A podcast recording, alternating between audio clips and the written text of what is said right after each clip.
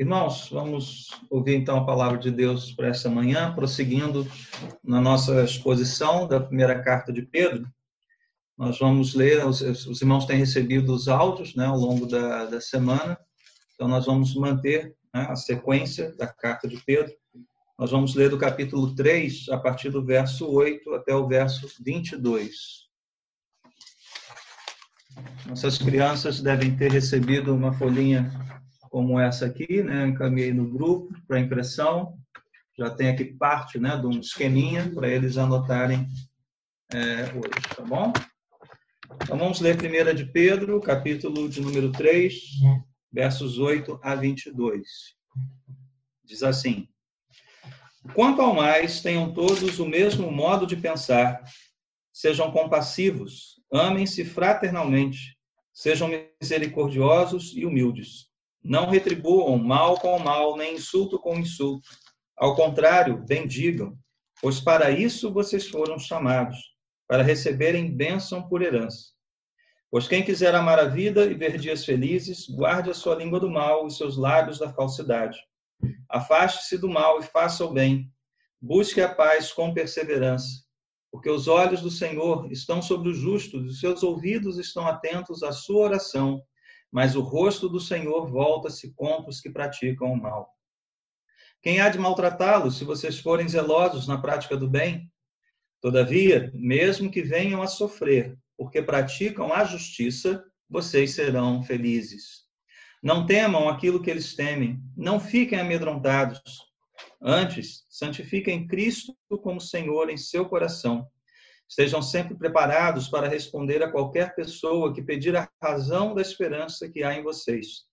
Contudo, façam isso com mansidão e respeito, conservando boa consciência, de forma que os que falam mal, maldosamente contra o bom procedimento de vocês, porque estão em Cristo, fiquem envergonhados de suas calúnias. É melhor sofrer por fazer o bem, se for da vontade de Deus, do que por fazer o mal. Pois também Cristo sofreu pelos pecados, uma vez por todas, o justo pelos injustos, para conduzir-nos a Deus.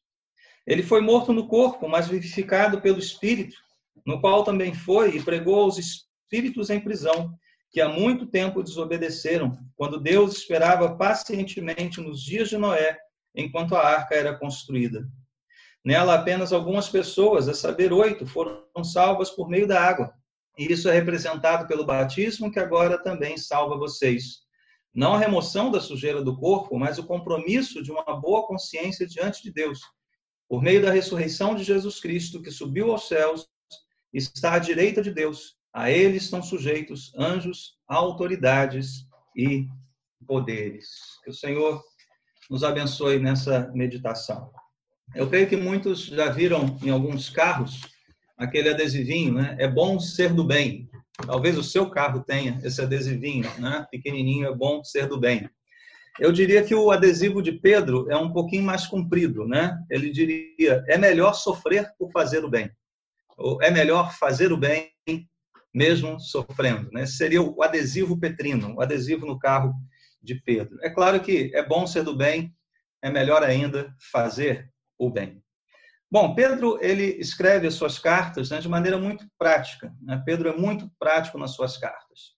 Ele escreve para uma igreja, como já vimos, peregrina, uma igreja dispersa, e ele não se preocupa tanto em é, discutir aqui a natureza do sofrimento. Né? Não, não é tanto uma carta de especulação acerca do sofrimento, mas é uma carta de instrução para a igreja sobre como a igreja deve se portar em meio ao sofrimento, como ela deve agir ao sofrer injustiça, ao sofrer aflição, ao sofrer perseguição.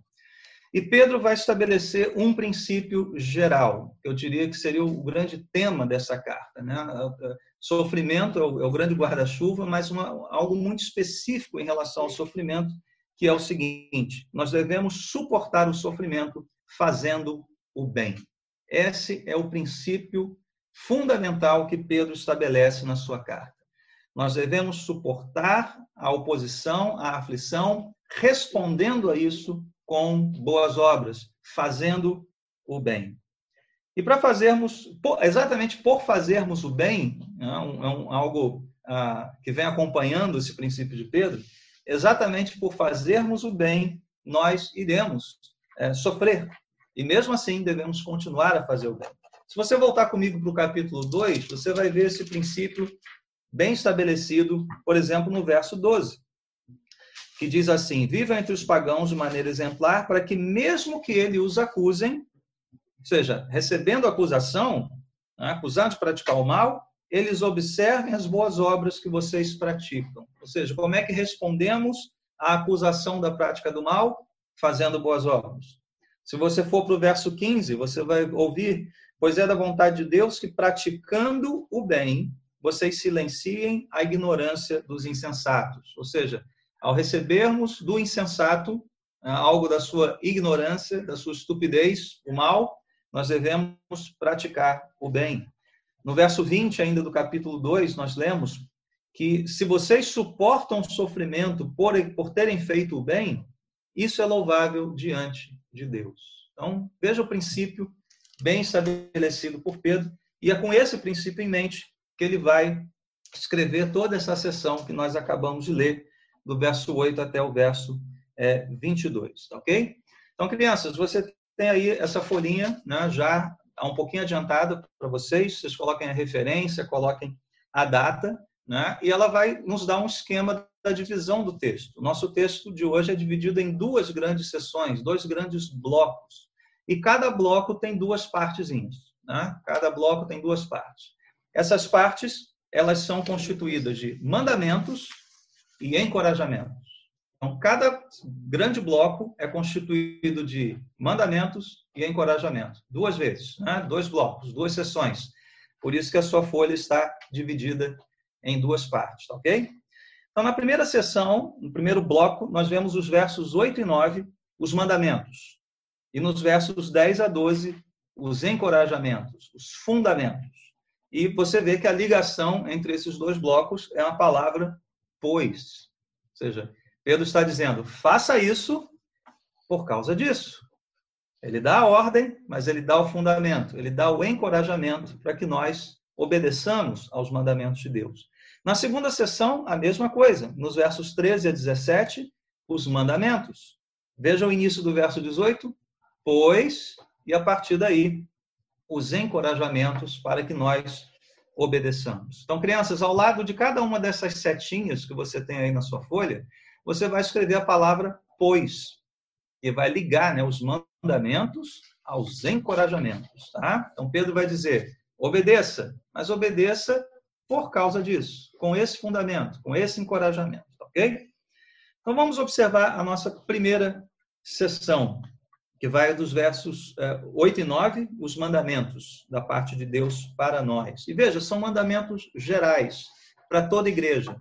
Ah, nós vimos no capítulo ah, anterior e no início do capítulo 3 que Pedro se dirigiu especificamente à, à igreja na relação com o governo, com as autoridades, Pedro falou especificamente para a relação entre servos e senhores e, por fim, a relação entre o casal, né, entre casais, nas famílias. Agora ele diz quanto ao mais, ou seja, o que nós vemos a partir daqui são instruções gerais para toda a igreja, para todos, para os solteiros, para os casados, para os senhores, ah, para os servos, para todo mundo, adultos e jovens, não importa. Tá? Então, quanto ao mais, quais são os imperativos aqui? Então, crianças, em cima aí da, da sua metade esquerda da folhinha, em cima da seta, você vai fazer três pequenos desenhos, tá? Uma lâmpada, um coração e aquele balão de, de diálogo, né? De história em quadrinho, tá? Então, uma lâmpadazinha, um coração e um balão de diálogo, né? De história em quadrinho, tá? Porque esses três desenhos representam os mandamentos que deu, que Pedro está ah, orientando a igreja aqui a cumprir ele diz: quanto ao mais, tenham o mesmo modo de pensar. Então, a lâmpadazinha tem a ver com modo de pensar, ou mesmo pensamento. Você pode escrever isso na sua folha aí. Mesmo pensamento. O coração tem a ver com toda a sequência de mandamentos seguintes: sejam compassivos, amem-se fraternalmente, sejam misericordiosos, e humildes. Ou seja, são virtudes cristãs que começam num coração transformado por Deus. Tá? Compaixão, amor, misericórdia e humildade. Então, crianças, vocês podem, né, os pais de vocês vão orientar aí, né, escrever, pode ser embaixo do coraçãozinho, né, essas quatro virtudes aí: compaixão, amor, misericórdia e humildade, tá bom? Vou dar um tempo aí para vocês acompanharem a gente. Se não, pode guardar aí e a gente vai seguindo. E por fim, no balãozinho né, de história em quadrinho, boas palavras. Ah, ou seja, não retribuam mal com mal, insulto com insulto, ao contrário, bendigam, falem o bem. Ah, ao invés de retribuir o insulto, retribuir a ofensa, falem o bem. Ok? Então, mesmo pensamento, compaixão, amor, misericórdia, humildade, boas palavras. Ah? E por que que Pedro enfatiza essas virtudes? Ele poderia, isso é só uma lista exemplificativa. Né? Mas o que Pedro quer estabelecer aqui é o seguinte, que este, este é o chamado de todo cristão. Pois ele diz aqui no verso de número, é, ainda na sequência do verso 9, né? Pois para isso vocês foram chamados. Ele já usou essa expressão anteriormente no capítulo 2, verso 21. Para isso vocês foram chamados. O que, que Pedro está dizendo aqui? Ter o mesmo modo de pensar, mesmo pensamento, compaixão, amor, misericórdia, humildade e falar bem não é uma opção, é uma convocação. Nós não podemos escolher não fazer essas coisas. Isso é algo do chamado de Deus para todo cristão. Isso não é um cardápio de opções. Ah, eu estou precisando um pouquinho mais de misericórdia, né? Ou então, poxa, eu quero um pouquinho mais de humildade aqui para incrementar minha vida cristã. Não, isso não é um cardápio. Isso é um conjunto inseparável de virtudes cristãs. Tá? Então, Pedro ordena essas coisas porque Deus já começou a boa obra em nós. Para isso nós fomos chamados. Para isso nosso coração foi transformado. E como se isso não bastasse, Pedro ainda nos traz um encorajamento. Pedro diz: Olha, vocês podem obedecer essas coisas e podem buscar essas coisas e vão crescer nessas coisas, porque está escrito: a palavra de Deus é um encorajamento para que cresçamos nessas virtudes. Verso 10: Pois, e aí vem aspas, né? Ele cita a palavra de Deus.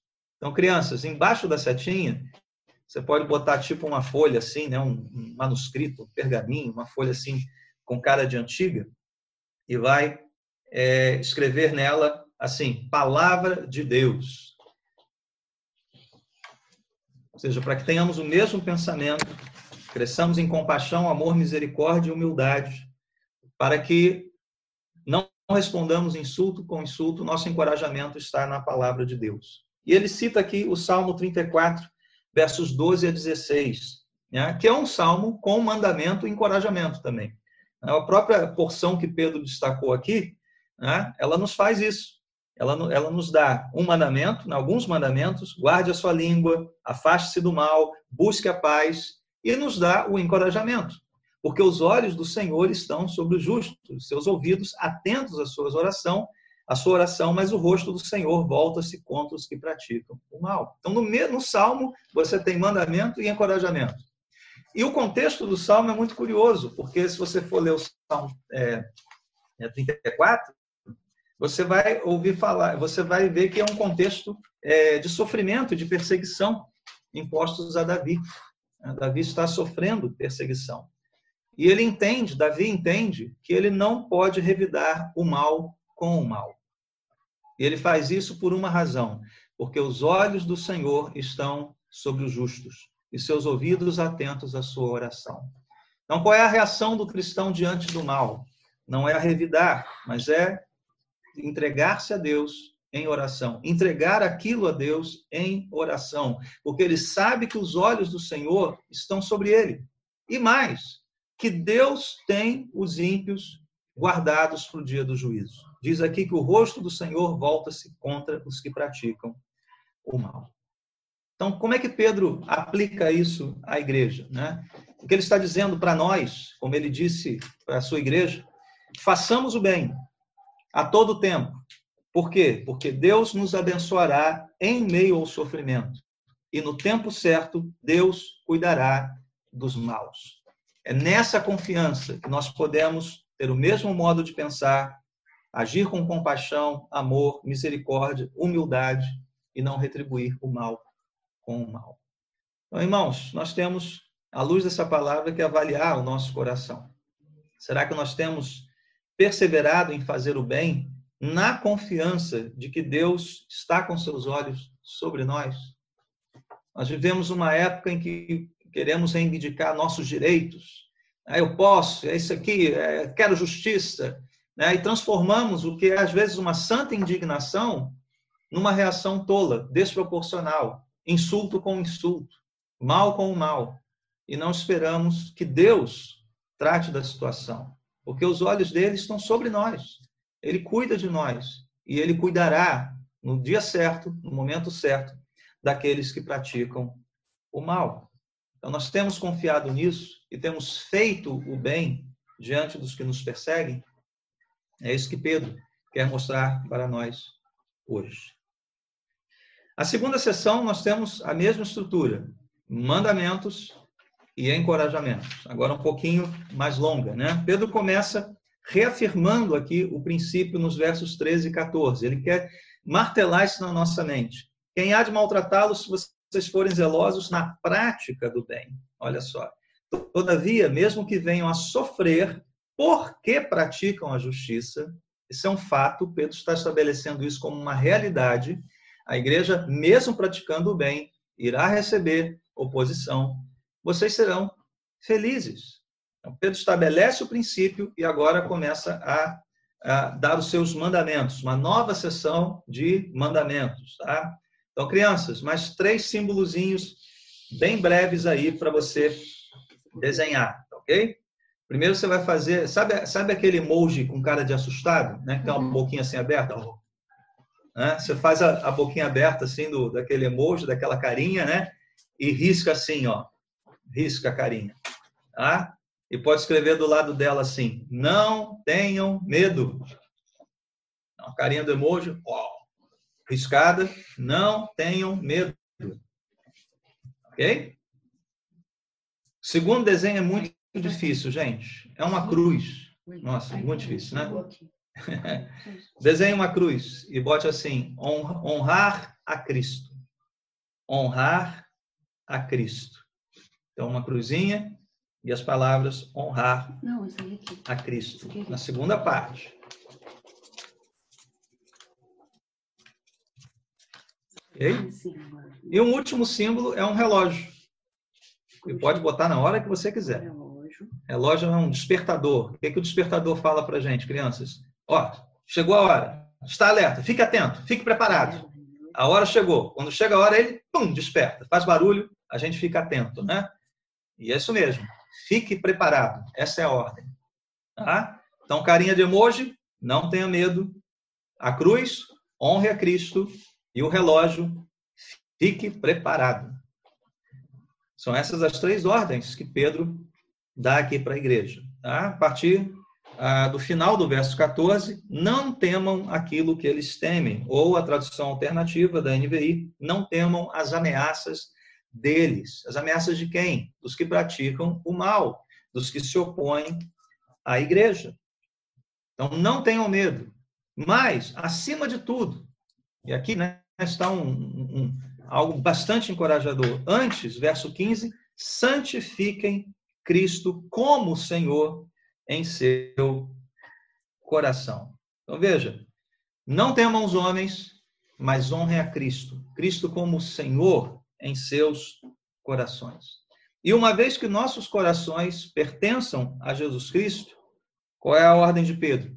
É, nossas mentes também caminham ah, no mesmo passo. Nosso coração pertence a Deus, nossa mente pensa conforme a palavra de Deus. Por isso, estejam sempre preparados para responder a qualquer pessoa que pedir a razão da esperança que há em vocês. Eu acho, gosto muito dessa passagem, que mostra que para os cristãos não tem distância, não tem separação entre coração e mente. Assim como nosso coração é, tem Cristo como Senhor, nossa mente pensa com Cristo como Senhor, pensa conformada à palavra de Deus. Corações transformados implicam em mentes transformadas. E como Pedro já ordenou lá no capítulo 1, verso 13, nós devemos estar atentos, preparados. Essa já é a segunda vez que Pedro dá esse mandamento. Estejam preparados. Para quê? O que nós vamos responder? A com a razão da esperança que há em nós. E que, é, qual é a razão da esperança que há em nós? A Bíblia diz: Cristo em nós, a esperança da glória. Com o Evangelho. Essa é a razão da esperança que há em nós. É a história do Evangelho. É, é falar a respeito daquele que veio nos trazer genuína esperança. Não só um otimismo por dias melhores, mas a certeza de que ele venceu, os nossos pecados estão perdoados, estamos salvos, estamos seguros da parte de Deus. Essa é a razão da nossa esperança. E como nós respondemos com a razão da nossa esperança? Veja que o princípio explicado, fazer o bem, responder com o bem. Como é que Pedro eh, estabelece isso aqui? Contudo, façam isso com mansidão e respeito, conservando boa consciência, de forma que os que falam maldosamente contra vocês, contra o bom procedimento de vocês, fiquem envergonhados. Ou seja, eles falam mal de nós e nós respondemos com a razão da nossa esperança, dada em mansidão e respeito. Tá? Então, esse é o princípio. E Pedro reafirma isso no verso 17. É melhor sofrer por fazer o bem, se for da vontade de Deus, do que por fazer o mal. Veja, está tudo amarrado aqui, né? Tudo amarradinho. Esse é o princípio. Façam bem o tempo todo. Estejam preparados, não temam, confiem em Cristo e façam isso, mesmo que recebam oposição, respondam com todo respeito, com toda mansidão, porque é melhor vocês sofrerem ao fazer o bem, se for da vontade de Deus. Então, às vezes, é da vontade de Deus que a igreja passe por determinados sofrimentos, mas mantenha o seu testemunho diante do mal. Tá? As crianças já colocaram pois aí na setinha, e a partir do verso 18 você tem o encorajamento, o fundamento. Por que, que nós não devemos temer os homens, os que nos perseguem, os que nos maldizem? Por que, que nós devemos estar sempre atentos e preparados para responder dessa forma ao que pede, razão da nossa esperança? E aí nós temos, do verso 18 ao 22, o encorajamento e o fundamento. E crianças, vocês vão desenhar embaixo da setinha na segunda parte, né, uma nuvem, como se fossem os céus, e uma nova cruz dentro da nuvem. E você vai escrever: Cristo sofreu, mas venceu. Uma nuvem, uma cruz, Cristo sofreu, mas venceu. Irmãos, esse é o resumo dos versos 18 a 22. E sim, se você leu atentamente comigo né, essa passagem, você percebeu algumas coisas aqui né, muito esquisitas. Que história é essa de espíritos em prisão que Jesus, a quem Jesus pregou nos tempos de Noé? Sim, nós estamos aqui diante de um dos textos mais difíceis, e não sou eu quem digo isso, né? toda a tradição da história cristã diz isso. É um dos textos mais difíceis do Novo Testamento, se não o mais difícil, e certamente um dos mais difíceis de toda a Bíblia sagrada. Então, tenham misericórdia de mim, tenham paciência, tá? porque nós vamos enfrentar aqui. Né? Essa, essa, é a bênção da pregação expositiva. Né? O pastor não pode fugir do texto, não né? pode dizer, ó oh, irmão, vamos deixar isso para outra ocasião, né? Está aqui, vamos enfrentá-lo. Mas uma coisa importante quando a gente encontra textos difíceis, tá? Não permita que a dificuldade do texto obscureça a mensagem clara do texto. Às vezes a gente fica apavorado. Oh, meu Deus, isso é muito difícil. Ah, mas não permita que aquilo feche os seus olhos para aquilo que está claro aqui diante de nós. E o que está claro aqui diante de nós? O que, Pedro quer passar para a sua igreja? Que nós podemos suportar os sofrimentos por fazer o bem, continuar fazendo o bem, mesmo que soframos, porque Jesus sofreu ao fazer o bem. Jesus sofreu por nossos pecados. mas ressuscitou, venceu, subiu aos céus e hoje reina sobre todo o poder, toda autoridade, sobre anjos, demônios, sobre toda a terra. Essa é a mensagem simples e clara de Pedro para a sua igreja. Isso bastaria como lição. Mas eu não vou deixar os irmãos né, órfãos da explicação do que é isso aqui. Né? Ah, vamos encerrar, a mensagem está clara. Não, vamos lá. Eu sei que eu sei que vocês que leram o texto vão querer saber por que, que está escrito aqui, por que, que Pedro usou essas palavras para trazer uma mensagem tão simples né, da vitória de Jesus. Tá? Então vamos lá, vamos enfrentar isso aqui nos poucos minutos que nos restam, tá bom? Primeiro, o que, que esse texto não significa? Ah, o que, que não está escrito aqui, tá bom? Primeira coisa, Jesus não passou o sábado no inferno. Ele não foi fazer o passeio de final de semana no inferno. Seja para pegar alguma coisa das mãos do diabo, uma chave, já vimos isso em Apocalipse, esquece esse negócio.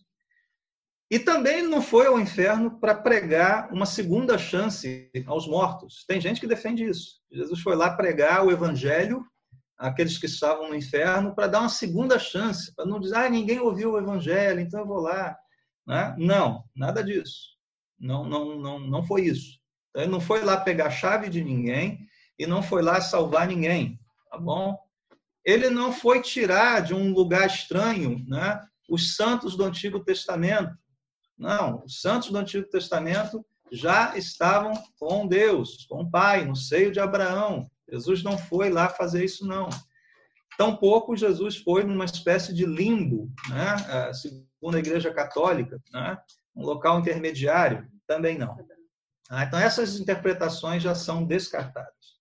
Mas o que, que pode significar, então, isso aqui, tá, gente? E aqui eu não vou ter tempo, evidentemente, para entrar em todas as questões textuais, históricas, né, que eh, norteiam as interpretações desse texto, mas eu separei aqui pelo menos duas escolas de interpretação que são muito comuns entre os reformados, tá? entre a tradição reformada.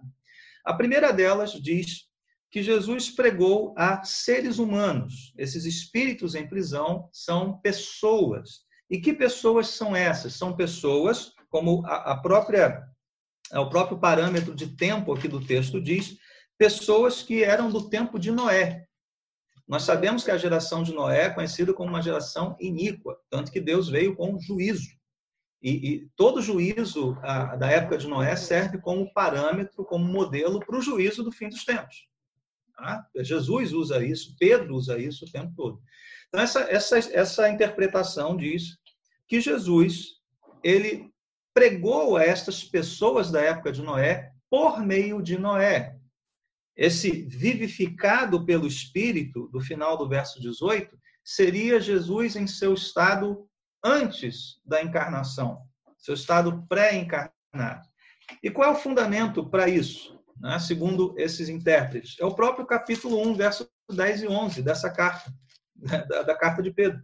Pedro diz lá: Foi a respeito dessa salvação que os profetas que falaram da graça destinada a vocês investigaram e examinaram, procurando saber o tempo e as circunstâncias para os quais apontava o Espírito de Cristo que neles estava. Pedro está dizendo que os profetas falaram pelo Espírito de Cristo. É como se Cristo estivesse pregando por meio dos profetas. E a figura de Noé aparece aqui, inclusive na segunda carta de Pedro, como pregador de justiça. Ou seja, o que, que Noé estava pregando no seu tempo? Juízo de Deus. Deus vai julgar este mundo. Deus vai julgar este mundo.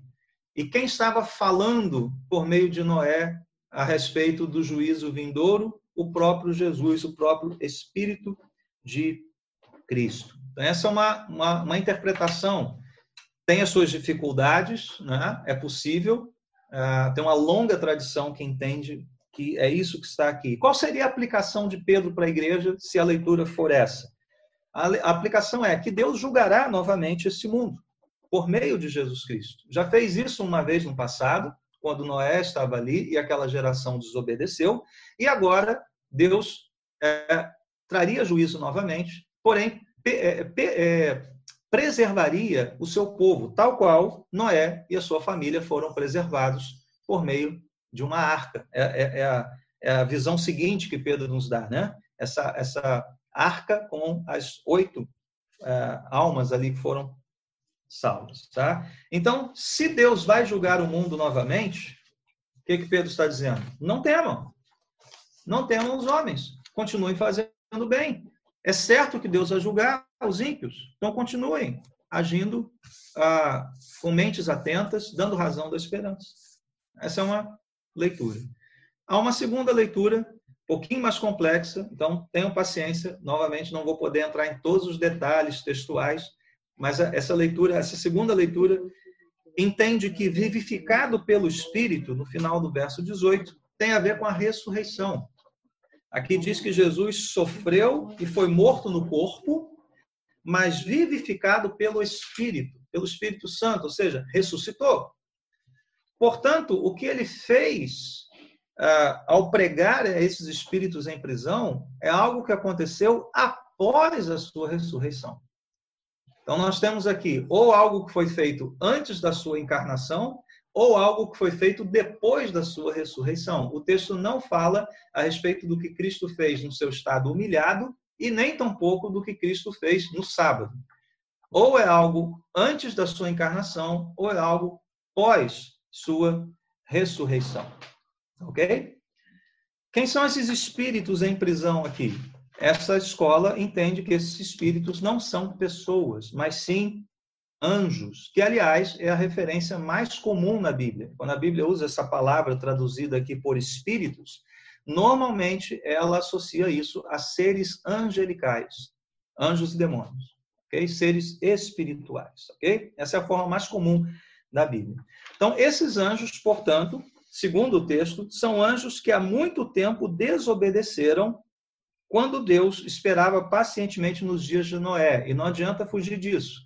Se, se esses espíritos são anjos, e se Cristo pregou a estes após a ressurreição, esses espíritos são esses anjos da época de Noé, que, segundo Pedro aqui, estariam presos, estariam em prisão. Então a pergunta é: onde estão presos e quem são eles? Quem são esses anjos aqui? Tá bom? Veja, o único movimento que Jesus fez após a ressurreição, relatado pela Bíblia, foi o de subir aos céus. Ele andou entre os seus discípulos durante um tempo, pregando o reino de Deus, instruindo a igreja, mas depois é muito claro, fala da sua ascensão, né? ou seja, sua subida às regiões celestiais, ao céu.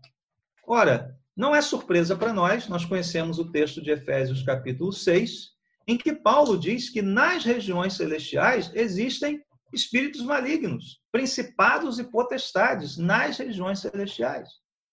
Então, a ideia do texto aqui é que Cristo, após ressurgir, ao subir aos céus, ele atravessa esta região celestial, na qual estão presos esses espíritos angelicais da época de Noé, e ele anuncia ali, portanto, a sua vitória o Cristo ressurreto anunciando a sua vitória plena a estes anjos presos. E quem são esses anjos presos? E aqui que a coisa dá um nó na cabeça e é bem complicadinha, mas vamos perseverar até o fim. Tá?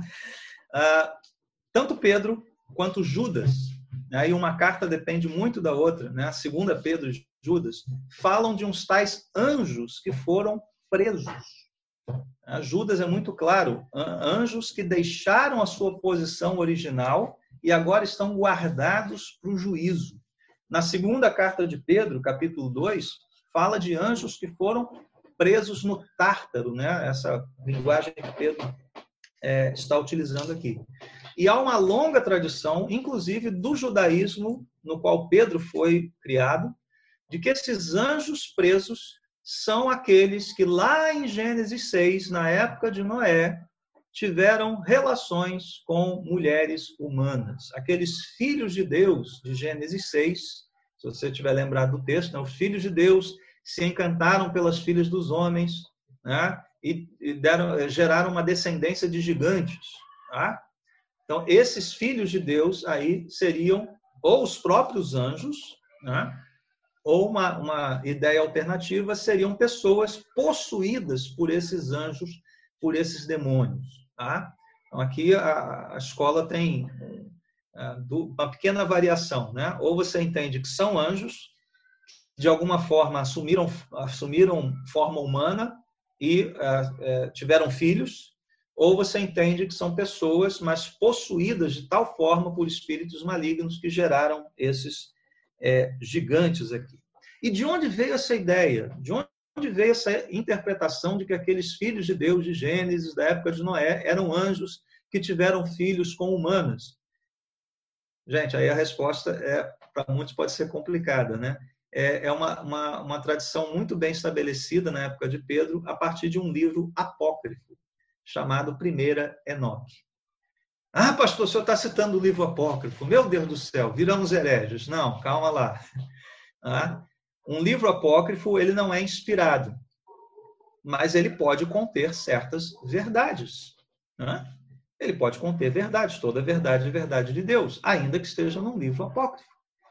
E é muito claro, qualquer estudioso sério do Novo Testamento vai notar as semelhanças textuais entre o que Judas descreve em sua carta, entre o que Pedro descreve na sua segunda carta e o que este livro de Enoque está dizendo. As semelhanças são, assim, gritantes. Semelhanças de texto e, portanto, de interpretação. Ufa! Né? É muita coisa, eu sei. Mas vamos lá, vamos voltar para a simplicidade da mensagem de Pedro. Tá bom? A simplicidade da mensagem. Segundo essa, segundo essa essa escola de interpretação, essa segunda escola, Cristo ressurge, sobe aos céus e anuncia aqueles que são aos piores dos piores, aquela raça angelical terrível da época de Noé. Ou seja, é, é, é, é os piores entre os ruins. Né? Anuncia a sua vitória. Qual é a mensagem para a igreja a partir disso? Cristo venceu. Essa vitória já foi proclamada nas regiões celestiais. E como é que Pedro encerra o texto da sua carta? Ele subiu ao céu, está à direita de Deus, e a ele estão sujeitos anjos, autoridades e poderes. Cristo reina sobre todas as coisas, inclusive sobre essas autoridades, poderes, anjos caídos. Todo mundo está debaixo dos pés de Jesus. Portanto, igreja, não tenham medo. Portanto, igreja, continuem a fazer o bem. Portanto, irmãos, continuem respondendo a quem lhe pedir a razão da esperança que há em nós, porque nós temos um Senhor vitorioso, um Senhor que subiu aos céus, venceu e anunciou a sua vitória até entre os anjos, os piores dos piores, aqueles que se rebelaram de tal forma na antiguidade a ponto de Deus mantê-los em prisão até, até estes estão agora submissos a Jesus Cristo. Então, irmãos, eu reconheço que é muita coisa, tá? Eu estou disponível para quem quiser bater papo depois do nosso culto. Mas a mensagem para a igreja é essa. Reafirmo o princípio de Pedro, o princípio simples e prático. Irmãos, nós vamos sofrer oposição. O mundo é hostil à igreja. Como a igreja responde diante de tudo isso? Faça o bem, porque é melhor fazer o bem, mesmo sofrendo, do que pecar contra Deus. E por que, que você pode fazer o bem? Porque Cristo venceu. Cristo venceu. E um dia ele voltará para julgar vivos e mortos. Cristo sofreu por fazer o bem. Então, caminhemos nos passos do nosso Senhor. Vamos orar então, meus irmãos, abençoar você, para que a gente dê o nosso intervalo né, e siga depois para a escola bíblica. Deus Pai, nós somos gratos pela tua palavra. Embora nossas limitações humanas não consigam de imediato penetrar nas profundezas do que está sendo dito aqui, nós reconhecemos que o Espírito nos mostra claramente que Cristo é aquele que sofreu, mas venceu. E é nessa certeza e segurança que nós podemos fazer o bem neste mundo mal. Ó Deus, que o Senhor mantenha o nosso coração humilde, a nossa mente atenta, que nós tenhamos o mesmo modo de pensar, sejamos compassivos, misericordiosos, amorosos estejamos sempre atentos, ó Deus, prontos a responder a quem quer que seja, pela graça que o Senhor já dispensou a nós. Que os olhos do Senhor estejam sobre a tua igreja, que a nossa esperança de um dia ver o nosso Senhor esteja viva em nossos corações, sabendo que naquele dia ele também julgará os ímpios, como fez na época de Noé. Um dia ele fará novamente. É nessa certeza que caminhamos como peregrinos nesta terra, para a honra e glória do teu nome. Amém. Amém.